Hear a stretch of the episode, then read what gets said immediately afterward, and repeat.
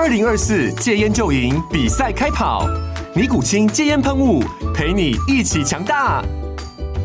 戒烟不容易，单靠意志力戒烟的人，时常无法克服戒断症状而失败。尼古清戒烟喷雾将是你的神队友，简单一喷，药品急速释放，立即缓解七大戒断症状，不限场合提高戒烟成功率。除了尼古清神队友，你还可以寻求专业医疗人员协助，一起迈向戒烟成功之路。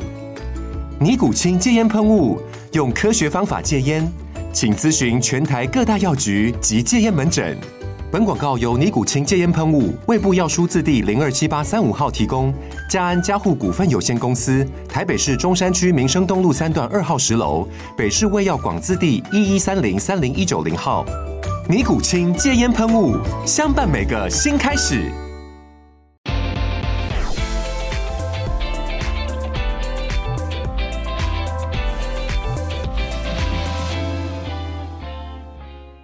好的，各位科技岛的 Podcast 的听众朋友们，大家好，我是科技岛导游凯源，啊，非常欢迎大家收听科技岛的 Podcast。科技岛 Podcast 是由一一人力银行和科技岛所共同制播，希望能够帮助所有对于科技产业感兴趣的年轻学子，或是你已经在科技产业的岗位上面奋斗的年轻人们，能够掌握到你职场上面的最新趋势和新知，也帮你培养职场竞争力。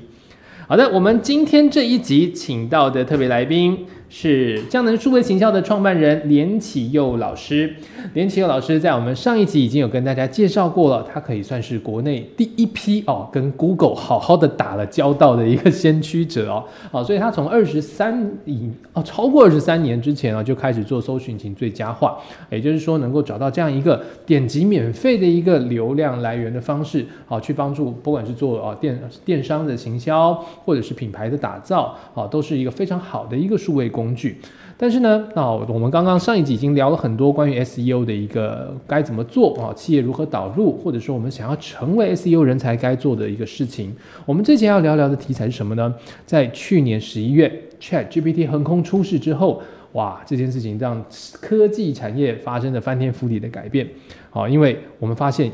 在过去的二十年来，大家想到什么问题你不懂的，你脑中会出现的什么什么口号呢？问 Google。但是这件事情在 ChatGPT 出来之后有所改变了，大家开始说，哎，不一定问 Google，我可以问 ChatGPT 呀。好，这个就是一个在科技界啊出现一个非常有趣的一个辩论哦，就是啊 AI 会不会取，特别是这种生成式 AI 会不会取代搜寻引擎呢？好，今天我们就要从这个论辩来请教一下我们的 SEO 专家连启佑老师。好，连军老师跟我们的听众朋友打声招呼。好，各位听众朋友，大家好，主持人你好。是，好，林老师，我们刚刚已经就是先开场白提到了，就是 AI 跟啊搜寻引擎之间的这个爱恨情仇，大家从去年的呃十一月之后就一直讨论不断哦。但是其实也经过了就大半年的一个发展，然后大家慢慢有看得出来说，哦，深圳市 AI 的这个啊发展脉络轨迹哈，跟搜寻引擎之间好像不是存在着一个彼此。竞争的关系也有可能是合作的关系。那啊，您从事 SEO 这么久的时间呢，观察到现在这个趋势，应该有很多事情可以来分享。我们今天啊，我们这集就来讨论一下这个您的看法。先问问看啊，您有没有玩过 ChatGPT？有的，有的。是。那那您当时就是从啊，就应该也应该也是早期接触者之一嘛？那你当时看到的时候，有没有去想说，哎呀？我这个 SEO 的这个呃工作会不会受到这个影响？你当时一开始的第一印象是什么？嗯，我觉得就是它一定会对 SEO 这个领域产生一些影响跟改变啊，这是这是确定的。嗯，只是说可能大家不一定要把它想成是啊什么毁天灭地的灾情，就是它会带来改变啊。但是那个那个，因为我这做这个 SEO 行业蛮多年的啊，那很。很多人每次就是有一个新的应用，哦，那出来就会跑来跟我说：“哎，李老师，李老师，那个现在什么什么什么出现了？那个你 SEO 是不是不用做了？”那我我几乎我这几年还好啊，那个早些年呢，我大概每一年那个都会被宣宣判说你大概不用做，快要不用做了这样，几乎每一年都都都啊。那从最早的什么部落格啦、大数据啊什么东西，每当有个新的。很火爆的东西出来，就会有朋友啊来关心我，说哎那个什么东西出来了，那你是不是大概等着要收起来这样啊？不过哎这些年过去了，我还是活得还挺好的这样，所以哎我觉得还是一样，就是说 AI 这个东西。确实会造成一些改变，那这个待会跟主持人有机会我们再细聊哈。但是我是觉得大家不要就马上就联想到说啊，那个可能 S U 就灭亡了，我们就不用做。我觉得不至于 啦，是是是是，好，所以其实我们哦，刚刚的连老师也跟我们分享，对，其实你看这么多年来一波一波的一个数位科技的浪潮啊，但是其实搜寻引擎一直都还在这个整个领域中间占有一席之地，就知道其实我们要做的是与时俱进啊，而不是就是有一些莫名的恐慌或者是误解。其实这个从使用者的感受来看就很明显了。刚开始大家我们也是哦，什么事情从问 Google 变成问 ChatGPT，好，但是我相信很多。使用者，如果你跟我一样，就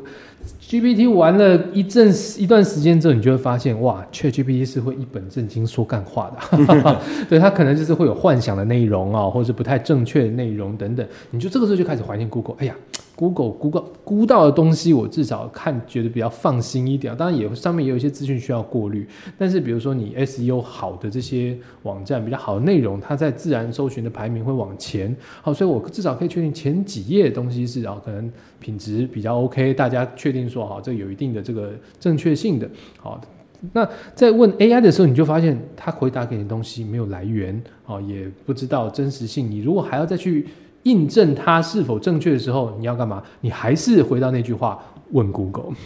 所以其实我们知道，说是搜寻引擎的这个功能并没有被取代，但是相信它在未来会跟生成式 AI 哦有一些各司其职，甚至是交互为用的状况。比如说，我们为什么刚开始会觉得生成式 AI 有机会取代 Google？因为我们问 Google 的这个东西，不管是我们输入的字串，好，或者它跳出来的结果，它不是这么的直觉。但是你 AI 的东西是，你可以用非常口语的东西问它，它也用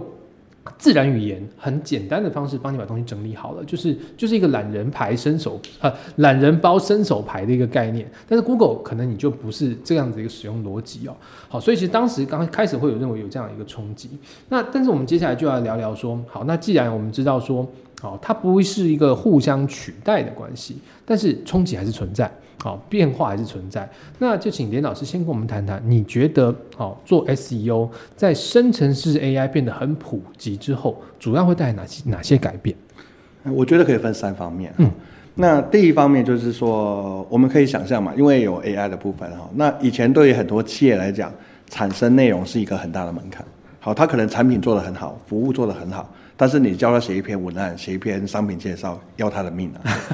那因为有 AI 作为辅助以后，可能我们会有些企业也比较能够把他们的内容那个做有，不管是质跟量，做比较有效的产出。那因为内容的产出相对的门槛就降低了嘛，就我们可以预期，就会就以以我们做内容这件事来讲，我们的竞争者就等于考试的跟你竞争名额的人。就会变变多，那竞争名额变多了，就会带来一个影响，就是主考单位他也一定会把考题变难。为什么？因为人多了嘛，他要筛选嘛。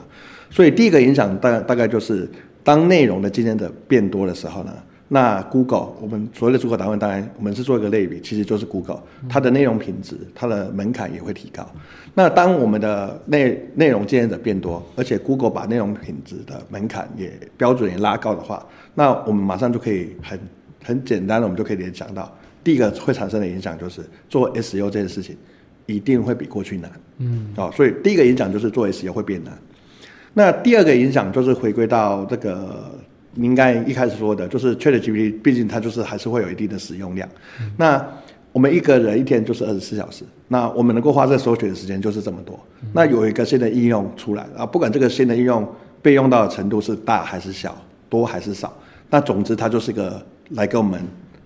跟 Google 跟搜索引擎抢眼球、抢时间的一个应用嘛。嗯。所以无论怎么样哈，我们只能够去说影响大还是不大而已。但是基本上影响一定是有的嘛。所以当我们的这个 AI 这个东西出现以后呢，好，那我们的传统的搜寻它的使用量一定多多少少会受到一些影响。那传统的搜寻量如果多多少少受到一些影响的话，那当搜寻的流量如果即便即便是微幅降低了，那我们做 SEO 这件事情，如果按照传统的做法，那基本上呢，效益也一定会变得比过去还要那个再差一些嘛。嗯，好，所以第一个影响当然是 SEO 变难。再第二个就是我们如果用传统的方式继续操作 SEO，当搜寻的那个使用量有部分被 AI 分食掉以后，它整个整体出来最终的效益一定多多少少还是会受到一些影响。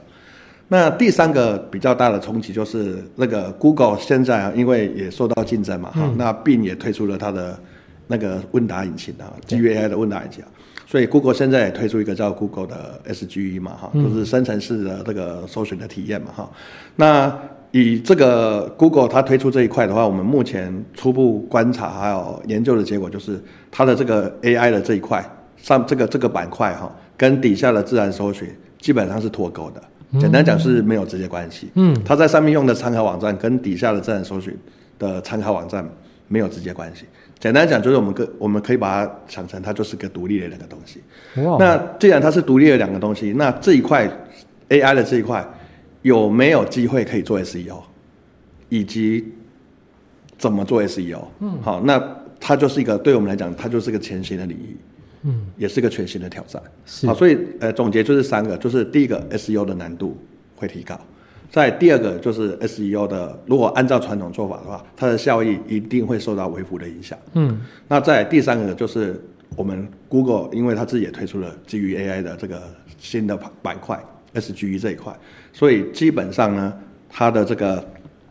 这块是独立的，所以它是一个全新的领域。那对于我们来说，如果你做 SEO 这件事情来讲，他有没有可能做 SEO？他怎么做 SEO？它是个全新的领域，全新的挑战。是这个全新的领域，确实还存在很多的挑战。因为其实就知道，哦，虽然 AI 从去年十一月开始发展到现在啊，那大家都都基本上好多多少少都碰过了，但其实它还在不断的进化当中。好，包括说它提供使用者的这个资讯的逻辑，好，还有它的这个 database 等等，其实都还在发展。所以其实这一块啊，就像啊连老师刚刚说的，哦，也许我们在 AI 的回答。这个这个领域中间就有 SEO 这个呃这这门技术一个存在的一个空间哦。那我们在 AI 刚出来之后，我们都会打一个比方，哦，就是 AI 像是一一柄神兵利器哦，就是就连是完全不会武功的哦村夫农民。拿在手上，这个武力就直接加到六十分以上。好，就像是刚刚讲，因为我们上上我们上集有谈到 SEO 的面向中，内容是很重要一个区块啊。那当生成式 AI 可以帮助你在内容产生的时候，就有点像是大家都从六十分起跳的，因为就是现在闭着眼睛写文案都至少六十分哦，跟以前完全不会写比起来，那已经是进步很多了。但是当所有人都进步的时候，哈。Google，也就是刚刚讲的，就是主考官，他考验你的功夫高低的时候，他也会把标准拉高哈，因为其实你必须要用更高阶的一个评比，才能够去判断出一个网站的好坏，判断出一个内容的好坏的时候，好，那大家就可能要更辛苦了。所以其实哦，我我觉得在 AI 时代，很多人觉得说，好像我们呃都可以变懒一点，其实我也不行啊，因为。你有 AI，别人也有，你要跟人家分出差距、分出胜负来讲，你你还是变得要站在 AI 的肩膀上去往更高的地方去爬哦。所以其实，在内容上哦，你可能要跟哦，在使用 AI 的过程中，仍然要精进自己的哦内容的生成能力。那针对您刚刚提的这个，就是包括说 SEO 的难度啊也增加了哦，然后我们可能有一些传统的搜寻方式的这个，毕竟的分到的这个眼球注意力也变少。那我们在啊 SEO 操作上有哪些应应的策略，可以去让这些可能的问题稍微的减冲击能够减少一点？好，我根根据刚才那个三个影响，我就也提供大家一些对应的策略啊。那刚才讲的第一个影响就是我们的 SEO 的这个难度会增加嘛。那回过来就是，我会建议就是说，我们现在如果要做 SEO 哈，那就是我们在上一集有聊到技术、内容、推广、数据哈，四大面向要做的更到位啊，因为它难度更高了吧？那我们以前可能很多人在做 SEO，它的过程是比较粗放一点，好，可能抓到一些重点就做好。但是我们现在可能大家要要更全面的了解 SEO 怎么做好，在技术、内容、推广、数据上面一些做法。哦，就真的要学会与时俱进了哈。那尤其是内容面啊，因为这次影响到的最多就是你的内容竞竞争的变多了，还有刚才讲的那个内容的品质门槛的标准它也提高了，所以基本上的话，我们就是要要开始要一去要去思考，如何去产出。我我他用一个语言来讲，就是说产出具有 SEO 竞争力的优质内容。嗯，对哈，我们要要要开始要去培养这样的一个能力啊。那这样的一个能力的话，我们就要去理解什么是优质内容，然后再就是什么是具备 SEO 竞争力的优质内容。好，那更重要的是如何去把它产出。好，那这个就是对于很多企业来讲，企业来讲，我们所谓所谓把 S U 做得更到位，这个就是一个最核心的课题哈。虽然说技术内容推广数据都很重要，都要与时俱进，尤其是内容这块，我们要学会如何去产出。具有 SEO 竞争力的优质内容，嗯，这是很细腻的。因为其实我们呃一般的销售文案，你写给 customer，写写给 to C 端来看，但是当你在搜寻引擎的时候，你是要写给搜寻引擎看的。好，那但是那那所以其实你搜寻你想看什么，那在现在也还在这个标准还是持续浮动变化。对，是对。那我刚才讲是第一第一个嘛哈，嗯，那再就是说 SEO 整个传统的方式，它的效益如果是变得比较差了以后。那我们就是要第二个部分的话，就是针对我们那个 SEO 效益变差的部分啊。我这几年大概从幺七年开始，我在业界啊演讲上课也一直在提倡一个观念，就是所谓叫做全版位行销。嗯，那啊什么叫全版位行销？其实也不用想的太复杂，就是你今天搜寻结果，你如果一笔结果结果效果觉得有限，那你就想办法多出现几笔嘛。嗯，那在如果一个平台你觉得效果不够好。那你就再多一点的平台能够出现，所以我们能不能想办法去让我们打一个关键字，我们在搜寻结果，比方说 Google，不要只有一笔，我们能够两笔、三笔，甚至更多笔哈，我们就要想办法去创作出更多的内容，然后呢用更多的站点，然后能够在 Google 上面哈用不同的角度，好能能够去抢占这个搜寻结果的版面。那甚至就是说，刚才讲一个平台不够，我们能不能在很多的平台？我们在 Google 的呃那个网页搜寻，如果觉得效果就是这样的，那我们能不能呃多做一些啊那个 Google 地图，做多多做一些 YouTube，多做一些其他的平台哈？嗯。所以所谓的全版位行销，就是也不要想太复杂，就是我们能够在同样的一个搜寻页面里面多出现几笔，啊，能够在更多的平台能够出现哈。那这个简单讲就是铺天盖地盖地的概念。我们透过更多的曝光，好，那更多的那个在网络上啊累积更多的内容，想办法呢能够把那个被冲击到的流量能够补回来。嗯，那第三个部分的话就是，呃，我们前前面有讲，就是 Google 的这个 SGE 啊，它有没有机会做 SEO，以及它可不可以做 SEO 哈？那基本上就是一个全新的议题嘛，全新的领域，全新的挑战。那目前，呃，我自己的团队哈，还有我自己，我们初步来看这件事啊，初步也做了一些研究，也综合了一些国外目前研究的心得。那我们会觉得，就是说这个 SGE 哈，呃，虽然它不像传统的 SEO，它的把握度那么高，但是我们确实是有些大方向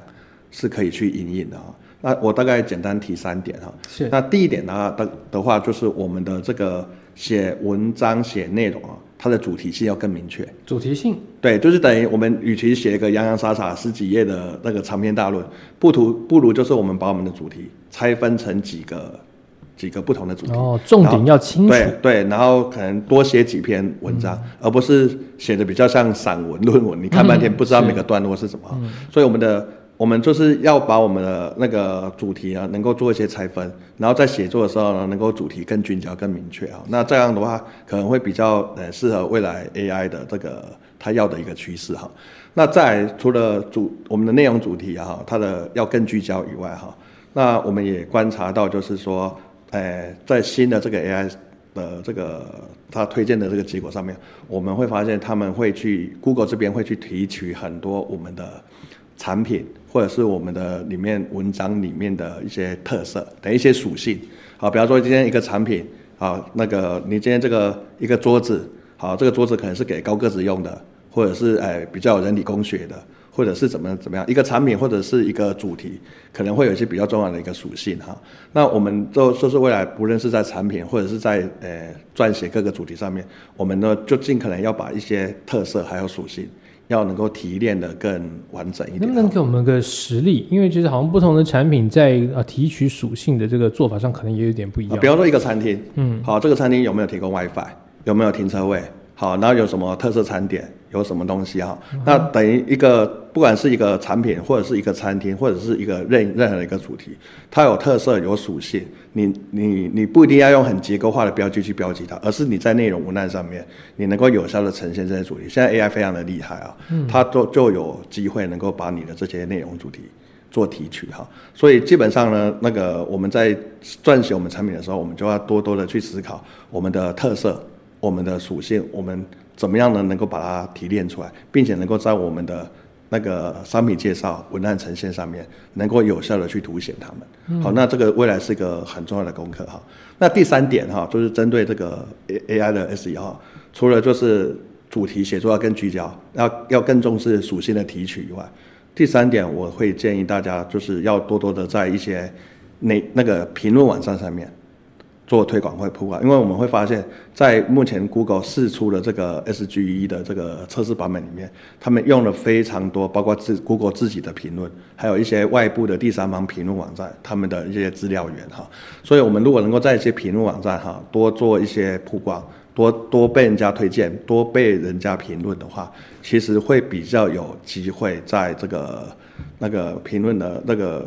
我们在评论上面如果多多做一些曝光的话，会比较有机会在这个所谓的 SGE 的结果上面，可能我们就会被展示出来哈。嗯。所以根据这三点哈，我是觉得虽然说我们它不像我们传统的做 SEO 是会有比较明确的，而且做了马上就那个。好像函数一样，你丢什么就会出现什么哈，这么比较明确的一个做法，目前还没有，嗯但是确实还是有一些方向哈。那我在这边就简单提供。以上这三个方向给大家给大家参考，这样是。毕竟 S G 是一个相对于新的领域啊，它就是在 A I 兴起之后搭配的这样一个问答的一个方式的引擎哦。那所以其实刚刚连老师也给我们一些建议，包括说你的主题要能够更聚焦。这个其实呃也不只是因为你的资讯要喂喂给这个机器来看啊，也其实在现在这个被呃资讯被网络喂养长大的世代来说，其实大家的这个注意力哦是一个持续下滑的状态哦。我们现在的年轻人，大家可能也有点感觉，就是大家对于阅读长篇文章或者是大量文字的资讯的能力，或是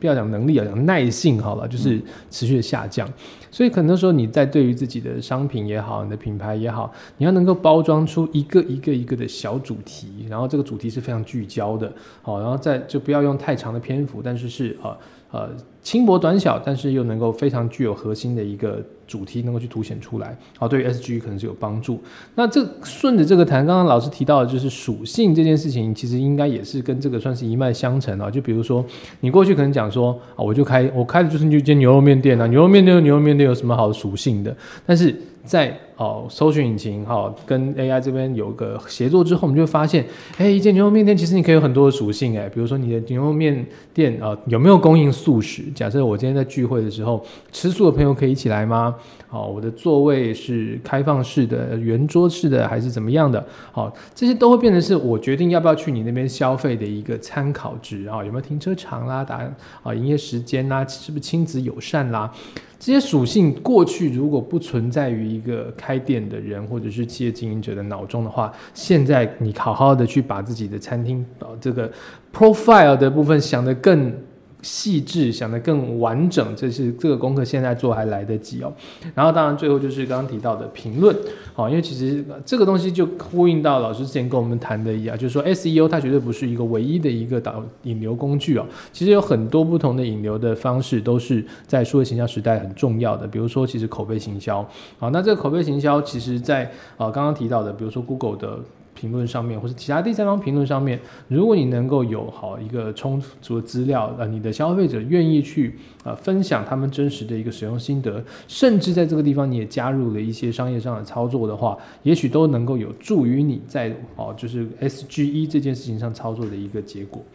好，那刚既然提到说这个毕竟还是比较新的一个领域面向哦，那所以其实表示它也还在变化当中，然后也有一些的不确定性。是的。那啊，林老师这边对于我们接下来在就是 AI 时代当中哈，要去哦做好 SEO，或者是说我们做 SEO 其实目的是为了导流，是为了要去啊做呃线上的商务或者是品牌的打造，我们把。目标格局放到这件事情上来看好了。如果我们在接下来这个 AI 加入战局的时代当中，要在网络上去获得更好的声量，好，这件事情你建议我们心态上要怎么去调整，以及要做好哪些准备？我觉得三个了哈，就是那个我年轻的时候读过那个一个管理大师哈，叫莱斯特索尔，他有写了一本书叫《勇者致富》哈。好，那他这个书主要是在讲全球化的过程中啊，一些国家你如何要那个因应全球化的这个浪潮哈。那这么多年过来，现在那个全国全球化现在又又又倒倒回去了哈，现在又不讲全球化了哈。但是不管啊，这个书基本上还是经典啊。他提出了，简单讲，我们就可以把它理解成面对变局、面生面对或陌生环境的时候，我们应该有的心态哈。那我借用这本书里面它的框架哈，我来跟各位朋友做互勉哈。我觉得第一件事情就是勇气啊，因为那本书就叫《勇者之父》哈。那就是勇气，就是你对面对面面变局，就正如刚刚主主持人一开始讲，就是哦，这个 AI 出来的时候，很多人就我自己在做 SEO 了，我都没那么紧张哈。但是有很多的朋友就会很紧张，说，哎，那个你们 SEO 是不是又又又 要拉警报了？干嘛干嘛哈？所以简单简单讲，就是那个面对变局，我们一定要去了解，要去引领，但是不需要恐慌，有有有恐慌的心态哈。对，啊，那个反正就是还是要比较那个。那个积极的去面对问题，而不是只是一味的恐慌哈。所以第一个就是要有勇气啊。那在第二个的话，就是要那个接受改变。嗯啊，那我刚才在分享的过程中，我相信，呃，大家也能够那个呃体会到我想要表达的就是，确实 AI 出现了，我不会告诉大家说对 S 有一点影响都没有，我们一切都会跟原来一样。我觉得确实会造成一些冲击跟改变。那这些冲击跟改变，不论是呃，对现在的 SEO 来讲是利多，还是比较可能不利的都没有关系。但是毕竟它就是会产生改变嘛。那因应这个我们可以怎么做？我们就要有接受改变的那个心态哈，要做好这个心理准备。那勇气接受改变。那我觉得第三件事情很重要，就是倾听。好，因为在这个过程中，你可以听到很多人对这件事的评论。很多不同的看法，包括我自己也听了很多，有些我觉得很很有道理，有些我个人不太同意。但是在这个过程中，确实透过倾听的过程中，我会对这个议题呢，反复的去想，那也确实有些想法，哎，我原来可能没有想到这个，或者我原来这个想法可能要修正。所以在这个倾听的过程中，你你在倾听的过程中不断的去反思哈，不断的去检验你原来自己的想法，你就会慢慢比较知道这个事情可能可以怎么做。嗯，好，所以我是觉得。三点嘛，就是勇气、接受改变，还有倾听是非常重要的。我们科技岛的 podcast 其实已经不止一次谈到一个概念，就是在 AI 出现之后，人类已经处于历史发展上的一个奇异点 （singularity point），代表说，对，因为现在时代变化太快了啊，人类的未来已经变得更加难以预测，而越在这样子一个积极啊非常丰富变化的时代。我们要做好事情，其实就是老师刚刚讲的，哇，我们要有充分的弹性，在变化来临的时候，才会留呃留给把机会留给准备好的人。啊，什么样的弹性呢？比如像老师刚刚讲这个全全版位的这个。哦，这叫什么全版位的行销？行销哦，对，全版位行销，当然其实呃，用传统的讲法就是鸡蛋不要放在同一个篮子里面。但是其实更多的事情是你有啊不同的一个行销管道、导流的管道。好，也许你在应对变化的时候，你能够保持这样的弹性存在。那我们现在所有的这个行销，你都是要有这样子的一个心态去好当做你的前导，好持一个开放的心灵，然后哦不会是单只专注在一件事情上，而是要能够更更多的去关注，也要多倾。听多交流，让你自己的竞争力才不会被时代给淘汰掉。好的，非常感谢林奇友老师今天跟我们去分析 SEO 好，或者是说我们在 Google 好未来的方向跟 AI 能够有什么样子的一个产生什么样的火花。好，那我们希望大家也能够在今天的节目之后啊，更加的做好准备，保持弹性，迎接 AI 时代的所有挑战。今天科技聊 Podcast 到这边告一段落，谢谢大家聆听，我们下次见，拜拜，拜拜。